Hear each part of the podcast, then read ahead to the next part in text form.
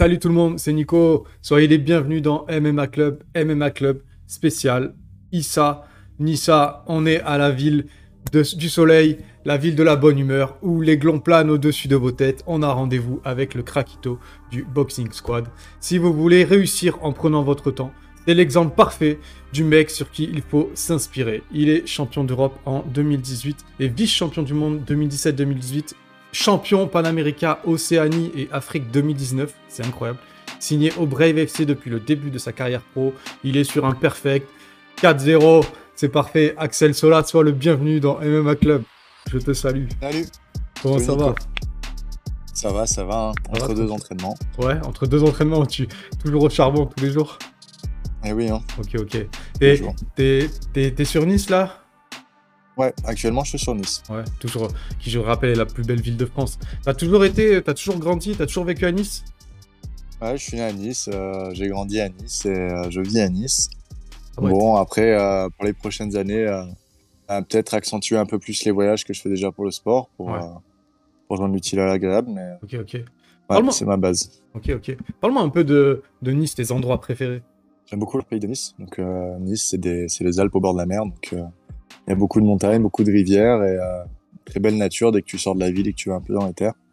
Donc euh, ouais, c'est plutôt les, les, zones que j'aime le plus. c'est cool. Mercantour? Euh, Oui, par là-bas. Tout l'arrière-pays, quoi. Hein, c'est un peu. Ouais. Ouais, c'est cool, c'est cool. Raconte-moi un petit peu, moi j'aime bien revenir un petit peu, tu vois, poser deux, trois questions un petit peu sur le passé des gens. Raconte-moi un peu quel genre mhm. d'enfant t'étais, comment ça s'est passé à l'école, à la maison? Quand t'étais petit? Bah, J'ai toujours fait beaucoup de sport, ma mère m'a toujours fait faire beaucoup de sport. Donc euh, j'ai commencé avec le karaté très jeune. Euh, j'ai fait du hockey pendant très longtemps et assez sérieusement. On était assez bon dans mon équipe. On a été plusieurs fois champion de France. Et l'année où j'ai arrêté le hockey pour euh, faire du MMA, donc j'avais 15 ans, bah, l'année d'après, mes collègues sont devenus champions du monde junior de hockey. Et bah, du coup, moi, j'étais parti dans, dans, dans, le MMA, mais bon, je regrette pas et j'ai kiffé. Donc voilà, une enfance très sportive. Ouais. Très, très, très sportive. Ok, très compétitive et tout, quoi. Tu t'as grandi un peu dans ça. Ouais, j'ai toujours fait de la compétition, donc euh, un sport que j'ai pratiqué. D'accord. Et passer du, du, hockey au MMA, c'est un petit peu radical, bien que dans le hockey, il y ait quand même pas mal de, de friction, j'ai envie de dire, de contact. Comment elle a réagi bah, ta famille? Non, ça, non? Pas en junior, peut-être? Bah, à l'époque où j'en faisais, j'étais en cadet, euh, Benjamin, donc ouais, ça, ça, ça, tape un peu sur les plaquages ou quoi, mais ça n'a rien à voir avec du MMA, quoi. Ouais. Quand je suis passé au MMA, bah, ma mère, elle mes parents étaient tellement enchantés, mais comme c'était ce que je voulais faire, bah, ils m'ont accompagné euh, là-dedans et du coup, bah, c'est super bien passé. D'accord. Quand tu leur as annoncé que tu passais aussi euh, dans le MMA professionnel, il y a eu la même réaction, la même continuité C'était une continuité logique? Bah, À ce moment-là, c'était euh, un peu évident parce que, en mmh. fait, j'ai fini mon bac, j'ai commencé le MMA au début du lycée. Donc, ça faisait trois ans que je faisais du MMA et à la base, ce que je voulais faire, c'était aller au forces spéciales. Donc, je voulais aller à l'armée, quoi. Et puis, Bon, entre-temps, je tombe amoureux du sport et j'ai bien eu envie de continuer. Ma mère m'a suggéré de faire des études pour continuer à m'entraîner en attendant de me préparer éventuellement à aller à l'armée derrière si mmh. c'était ce que je voulais. Du coup, j'ai fait un master STAPS, euh, enfin une licence s'est transformée en master. J'ai continué à m'entraîner. Euh, bah, durant le période de, durant le cursus universitaire, j'ai fait des compétitions de MMA amateur. Euh, ça a marché. Donc, bah, la suite logique, c'était de continuer en professionnel. Hein. Vu que je voyais que ça marchait dans le monde amateur, je me suis dit, allez, let's go, parce que j'ai eu l'occasion de faire un doctorat à la fin du, master, ça aurait été la suite logique, mais je me suis dit, euh, voilà, une carrière sportive, on peut le faire que de 20 à 35 ans, euh, grosso modo, donc du coup, euh, je me dis, allez. D'accord. je me donne à fond là-dedans et on verra pour la suite. D'accord, donc tu as eu le soutien de ta famille quand même. Bah oui, bah arrivé à ce moment-là, j'avais fait tellement de compétitions de MMA que c'est évident que j'allais en faire mon métier, quoi. D'accord. Et du coup, euh, je voulais savoir aussi, le MMA amateur, ça t'a fait pas mal voyager très tôt dans ta vie. C'est où que t'as le plus kiffé durant cette période? Hmm. ben, On est souvent à Bahreïn. Hein. Pour le championnat, c'était à Bahreïn. Et puis actuellement, encore aujourd'hui, j'y vais pour m'entraîner là-bas. Donc, euh, ouais, Bahreïn, j'aime bien. Hein. C'est à Dubaï dans les années. Euh, il y a 20 ans en arrière. Donc, euh, il y a encore un peu ce côté, ce côté local, tu vois, ce côté ah traditionnel mais c'est quand même euh, une zone très ouverte sur le monde, donc euh, c'est un espèce entre deux quoi. Ouais, puis il y a le, siège social du Brave et tout là-bas. Ouais, voilà, c'est ça. Hum. Et t'as les salles à disposition, j'imagine. C'est bah, cool. en fait, euh, quand j'étais en, quand j'étais en amateur. J'ai combattu plein de fois contre l'équipe de Bahreïn. Mm. J'ai gagné, j'ai perdu. Et euh, puis au-delà de ça, ben, je me suis fait remarquer en amateur et du coup, euh, euh, Sheikh Khalid, donc euh, le propriétaire du KHK et du Brave, il m'avait remarqué et quand je suis passé professionnel, donc euh, il m'a proposé de signer avec lui, de rejoindre son équipe, donc pour m'entraîner et comme c'est une excellente équipe, euh, Mm. ben, bien sûr, j'ai dit oui. Et euh, du coup, euh, quand ils font des training camps là-bas, ben, je suis invité, j'y vais. Mm. C'est des moment sportif et bon bah des fois il y a un combat à Bahreïn à la fin du camp des fois c'est ailleurs donc euh, donc euh, du coup euh, ça me permet un peu de varier aussi les entraînements tu vois parce que bon c'est important de varier euh, et au final euh, au final donc je m'entraîne beaucoup à Nice principalement puis euh, quand je peux voyager je vais en deuxième plutôt à Bahreïn. Mm. mais il n'y a pas forcément euh, toute l'équipe de MMA qui est sur place du coup euh, aussi des fois ben, j'ai l'opportunité d'aller euh, au All Star Gym en Suède. Donc c'est un peu les trois salles dans lesquelles je vais quoi Qualitatif. Ouais. Stylé, stylé. Donc, euh, excuse-moi, je te disais, avant de rentrer dans les détails, tout ça, ta carrière de MMA, j'aimerais bien que tu me présentes ton gym principal, le Boxing Squad, avec son leader, Aldric, grossièrement les pros comme ça, comme Sofiane, Manon, et je te laisse me présenter ça. Bien sûr.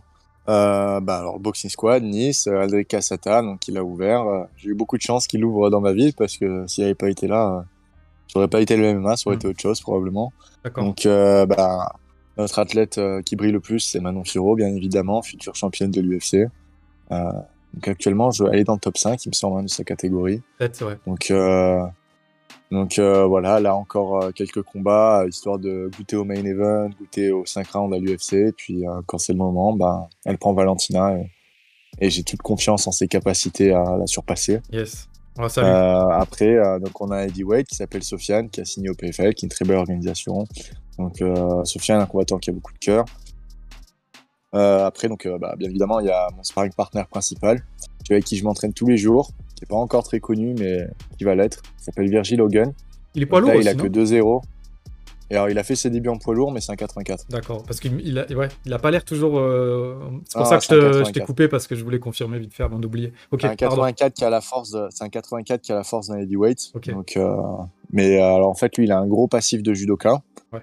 Tu vois, il a 400 combats de judo et. euh, Wow. Et puis lui, un jour, donc il m'a, il m'a accompagné tout le long de mes préparations de l'IMAF et tout. Donc il a vraiment absorbé euh, toute cette expérience du MMA amateur, que toutes les choses que j'ai compris euh, durant, durant durant cette période-là. Et il y a eu un moment, il a explosé et là, il a un niveau vraiment très très très élevé quoi. C'est-à-dire que quand je fais sparring MMA avec lui, si je survis, c'est bien. Suis content de moi. Ah ouais, C'est-à-dire que si j'ai ah ouais, si j'ai passé les trois rounds et que je me suis pas fait finir, je suis content. ah ouais, Donc, euh, ça se part dur. donc ouais. Ça se part dur, ouais. Bon, il fait attention quand même à pas trop Ouais. faire mal, mais, euh, mais il est vraiment très très fort. Donc euh, voilà, un, fighter à suivre. Après, il y a Elias Giroun, donc c'est un vétéran. Hein, Yes, il a yes. fait très belles organisations. là, en ce moment, il est blessé, mais bon, Mm. il reviendra plus fort que jamais de sa blessure. Puis euh, bon, on a beaucoup, on a des combattants, des, des anciens combattants du boxing squad qui étaient pros quand, quand j'y étais, qui reviennent. Par exemple, Miguel Haro. Mm. Euh, on a un Ukrainien qui est arrivé, qui est pas mal, qui s'appelle Ok. André. Et puis euh, voilà, on a plein d'autres fighters qui sont en train de se construire, donc euh, et qu'on verra probablement sur la scène professionnelle D'accord, prochainement. d'accord. Euh, J'aimerais bien que tu m'expliques un petit peu ta philo- la philosophie de ton plan de carrière. Et je dis ça par rapport au, au nombre incroyable de, de combats amateurs que tu as disputés. Et surtout, la, bah, comme tu as pris ça très très au sérieux, quoi. Les résultats qui parlent. Euh, si j'avais eu euh, l'occasion, je pense que j'en aurais fait plus. Hmm. Donc euh, là, j'ai que 23 combats amateurs, entre guillemets. Ouais. Si j'aurais pu en faire 50 ou 100, je les aurais fait. Hmm. Malheureusement, bah, je suis tombé là-dedans un peu tard. J'avais 20 ans, mon premier tournoi amateur. Et il n'y en a pas tout le temps non plus, des tournois amateurs de qualité. Donc, Et en France, bon, maintenant, ça commence à arriver avec la Fédération française de MMA. Tu vois, tu commences à avoir des combats amateurs en amont des, des, des shows professionnels en France. Mais avant, c'était pas forcément le cas. Donc, euh, c'est pas comme des pays comme la Suède où c'est vraiment quelque chose d'ancré, tu vois, la culture Yes. du combat amateur. Bon, alors bah du coup, euh, l'idée c'était que bah je pouvais pas me professionnaliser euh, totalement parce que parce que j'étais euh, parce que j'étais étudiant en fait à côté et que ça me prenait quand même pas mal de temps. Donc euh, puis bon bah je sentais qu'il y avait quand même quelque chose à gratter. Je savais pas quoi, mais je sentais qu'il y avait quelque chose à gratter quand même à travers cette expérience amateur. Donc je me suis donné à fond là-dedans. Euh, c'était super parce que j'affrontais des, des, des gros lutteurs, des gros strikers, des gens qui étaient complets. Donc euh, j'ai vraiment tout vu en amateur. Et, euh, bah voilà, après, euh, j'avais un peu le modèle, un peu comme ils ont en boxe anglaise pour les pour les athlètes, tu vois. Donc, on leur fait faire beaucoup de combats amateurs avant de les lancer en professionnel de manière bah, à ce qu'ils soient au top quand ils passent pro. Après, est-ce que c'est euh, la meilleure trajectoire à prendre pour un athlète? Je pense que ça dépend des athlètes. Je pense pas que ce soit forcément la meilleure trajectoire. À titre de comparatif, Fares Yam, il a exactement le même âge que moi. Aujourd'hui, il a fait euh, 4 combats UFC, tu vois. Donc euh, moi, l'UFC, bah, là, il faut au moins que j'en fasse 4, euh, 5 des combats avant de pouvoir prétendre à, à y signer, tu vois. Donc peut-être commencer plus tôt. Euh, moi, à mon époque, c'était pas forcément évident. Peut-être commencer les combats amateurs et vraiment ces trucs des tournois de l'IMAF plus tôt et pouvoir arriver assez jeune dans des grosses, grosses organisations. D'accord. Bon, ça dépend de la maturation de chaque athlète. Quoi. Ouais, ouais, ouais. Comment tu gères euh, euh, l'entourage quand, quand tu es jeune comme ça, tu arrives, tu as un entourage assez qualitatif euh, et qu'est-ce que chaque team t'a apporté de bien spécifique? Puisqu'en plus, tout à l'heure, tu parlais justement que toi, que tu as tourné dans des bonnes salles quand même. Bah déjà, c'est des sparring différents, donc tu vois des choses différentes. Forcément, on a tous euh, nos préférences ou nos directions déjà prédéterminées dans chaque position, notre manière de boxer, notre manière de, faire les choses. Donc euh, rien que de changer de sparring partner, d'avoir des nouveaux bons sparring partners, ben déjà ça te montre plein de choses, tu vois. Des fois, ça montre des erreurs que tu voyais pas avec d'autres sparring et vice versa. Euh, donc déjà ça, ensuite les méthodes d'entraînement, donc ça te permet de voir différentes approches. Donc c'est toujours enrichissant de, ben, de, sortir de sa routine, d'expérimenter de, de, nouvelles manières de faire.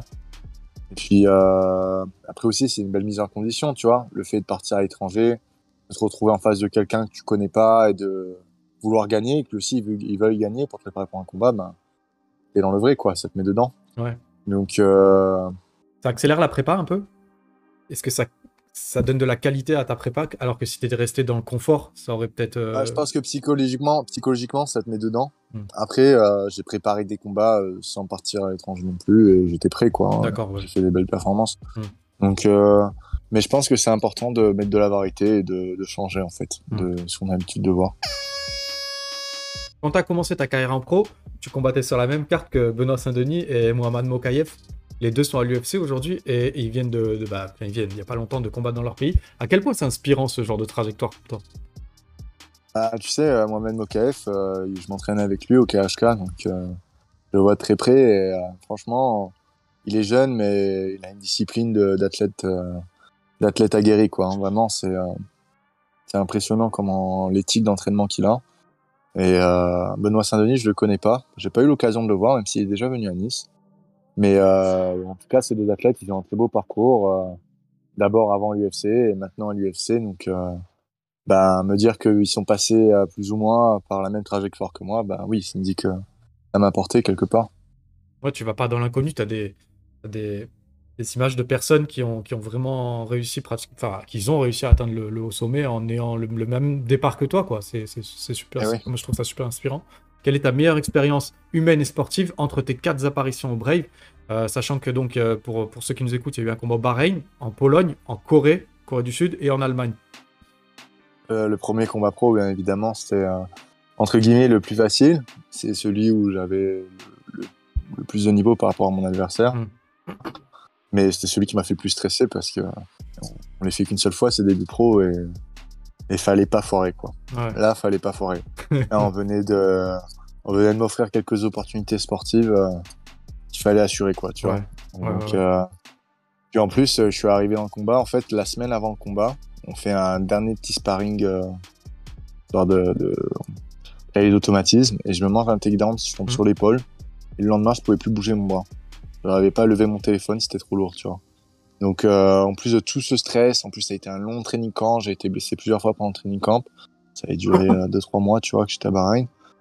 Wow, je suis arrivé dans le match, euh, j'étais chargé émotionnellement, quoi. Mais, euh, mais j'ai fait face et j'ai gagné. Hum. Et puis, tu as expédié ça de manière à pas trop souffrir longtemps, quoi. Ouais. Ouais, ouais voilà. Un ça plus. dure un an. Un plus. Quel bilan tu tires de ton expérience dans cette ligue, là, aujourd'hui, avec 4 victoires et 0 défaites euh, tant j'ai besoin d'un corps de combat. À chaque combat, je suis de plus en plus à l'aise et je sors de plus en plus ce que je sais faire. Euh, après, je t'avoue que le deuxième, euh, dès le deuxième combat pro, j'ai pas pris des combats faciles du tout. J'ai pris des très bons strikers. Troisième combattant que j'ai fait, fa que, que j'ai fait face en Corée. Il avait pas un gros score, mais il boxait vraiment très très bien. Tu vois, il, j'en ai pas vu, même à l'entraînement, j'en ai pas vu beaucoup des gens qui boxaient comme ça, tu vois. Et euh, bah, en fait, euh, là, les- de ce que j'en tire, c'est que bah, le l'IMAF, ça m'a appris à gagner un match. Ouais. Donc, gagner un match, je sais faire. Je sais à n'importe quel moment du match, si je suis devant ou derrière, je sais ce qu'il faut que je fasse pour gagner et assurer la victoire. Bon. Sauf que, en professionnel, c'est pas de l'amateur et gagner, ça ne suffit pas. C'est pas des tournois et, bah, par exemple, mes trois derniers matchs, ce qui se passe, c'est qu'on arrive à un moment donné du match, je suis devant. Tu vois? Je suis devant et mon adversaire est derrière. Donc, ce qui se passe, c'est que, bah, je- bon, moi, je suis en train de gagner et je fais le strict minimum pour rester devant, mais je cherche pas forcément à mettre l'écart, Ouais. tu vois. Je cherche pas à prendre le risque pour mettre l'écart et vraiment mettre un break. Parce que dans ma tête, c'est à lui de faire le, c'est à lui de pousser, c'est à lui de s'exposer pour Ouais. gagner, parce que c'est moi qui suis en train de gagner. Et bon, bah, comme mon adversaire, il arrive pas à remonter, ben, je tente de rester devant et je gagne. Yes. Je passe la ligne, euh, j'arrive avant lui, mais du coup, pas de finish, moins de finish, et bah, il faut finir, hein, si tu veux arriver à l'UFC, et surtout, si tu veux gagner de l'argent à l'UFC, faut, faut mettre des finishes, donc euh, clairement, il faut que, faut que je mette plus de volume, il faut que je mette des accélérations, il faut que je prenne plus de risques pour les prochains, je pense. D'accord. Ah, Donc euh, voilà. Ok, ok.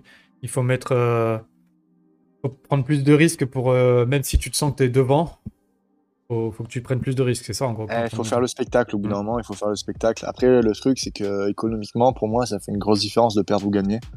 D'accord C'est pas juste le double si je gagne, c'est c'est au moins le triple de ce que je touche si Ouais. je gagne et Ouais. si je perds, donc euh, je touche trois fois moins. Mhm. Et aujourd'hui, ben, je fais que ça, tu vois. C'est mon activité principale de faire du MMA. Donc euh, économiquement et financièrement, ça tient la route. Ça tient la route à partir du moment où je gagne, en fait. Et si je perds, ben, là, ça commence à être dur. Je vais serrer les dents. Donc, euh, donc il y a ça aussi qui rentre en compte, tu vois. Moi, je veux bien amuser la galerie, mais derrière, il faut que je rentre Ouais, bien sûr, je paye mon loyer et tout, tu Ah vois. Donc. Donc c'est dur de trouver l'équilibre entre les deux. Peut-être en restant dans le contrôle, euh, ben, je vais progresser à un point où tout en restant dans le contrôle, j'arriverai à, à vraiment faire le show et à plus finir. Ou peut-être j'y arriverai pas et dans ce cas-là, ben, évidemment, il faudra, faudra lâcher prise et aller, quoi. Euh, J'ai vu, donc je sais pas si tu l'as vu, le combat Baïsangour Chatsoutinov qui a affronté Bobby Palette au dernier Ares. J'aimerais savoir pourquoi ton combat prévu contre Bobby Palette à Ares 5 ne s'est pas fait? Il s'est pas fait parce que finalement le Brave m'a m'avait matché. Donc euh, en fait le Brave dans mon contrat j'ai le droit de combattre ailleurs mais s'il me match euh, je dois combattre avec Ouais, eux, ils m'ont matché donc du coup euh, le match contre Bobby Payet c'est pas fait. D'accord, voilà. d'accord. Et tu penses quoi d'un affrontement euh, Axel Sola contre Baïsangour Chatsoutinov T'as vu que toi t'es 402ème sur Fight Matrix et lui il est 422. Euh, Qu'est-ce que t'en penses? Bah alors je trouve que que c'est un excellent c'est un excellent athlète, il est très très fort, il est très complet. Euh, j'aime beaucoup son style de combat. Euh, je vois des nouvelles choses à chaque fois que je vois combattre donc Ouais, c'est euh, vrai. Vraiment, c'est un athlète à suivre. Il est très jeune en plus. Bah, je pense que ça ferait un beau match, mais le truc, c'est que pour l'instant, là, je suis encore en recherche de catégorie de poids. C'est-à-dire que 77, je suis un peu light pour cette caté. Ok. C'est-à-dire que si tu veux, pour te donner un ordre de mesure, j'arrive le jour de la pesée, je fais 40 minutes de footing, je suis au poids. Ok.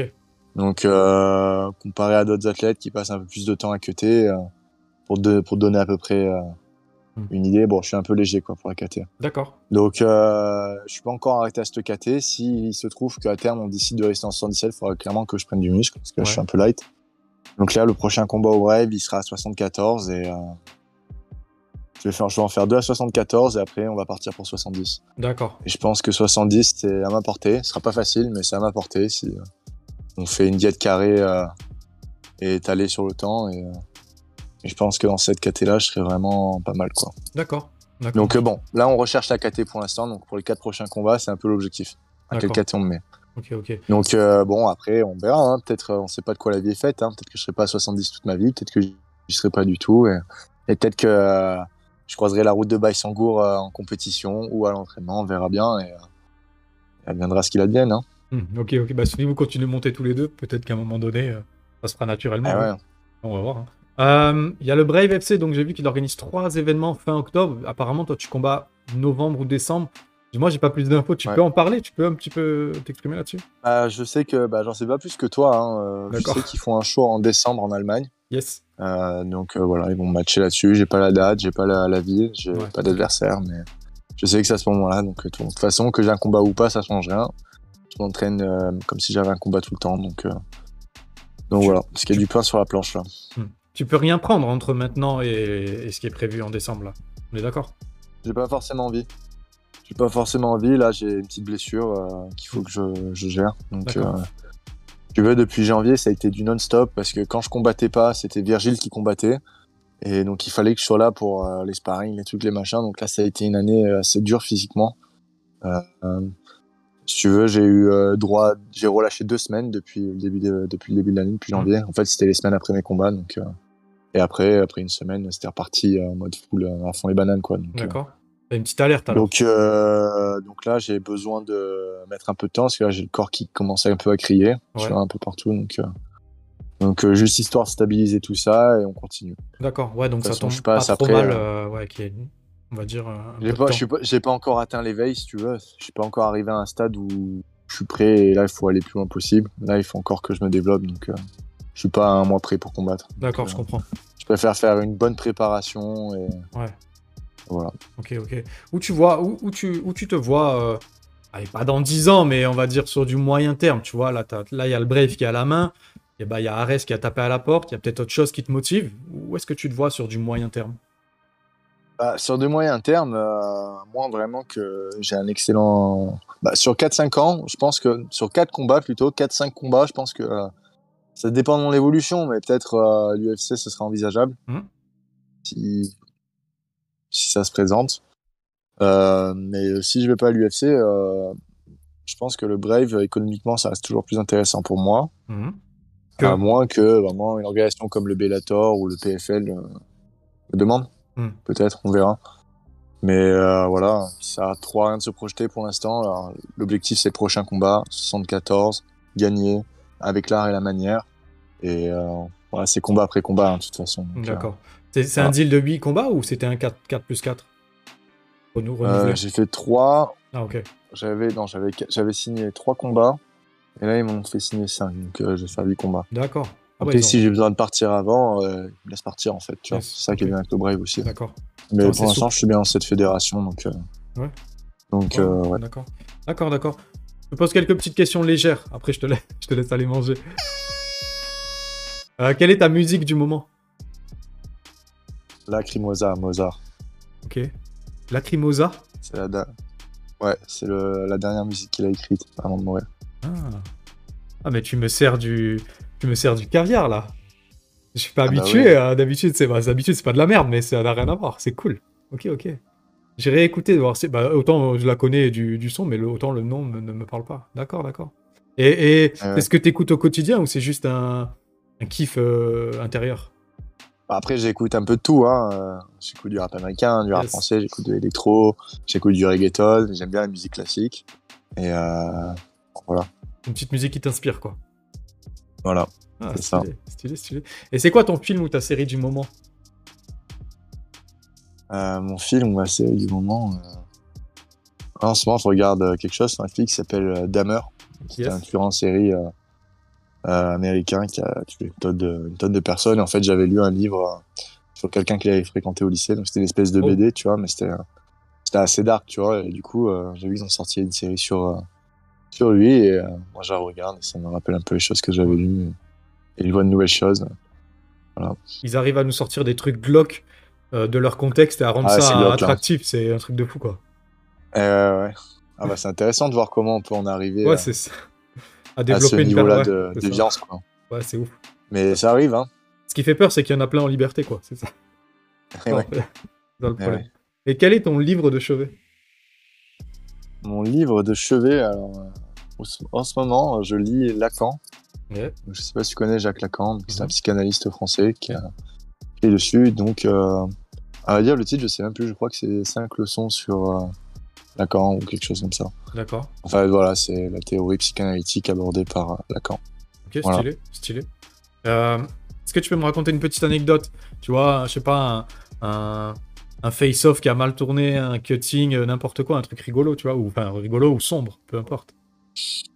Bah, à vrai dire, j'ai pas trop d'anecdotes sur mes combats pro, puisque ça s'est juste déroulé comme. euh, Ouais.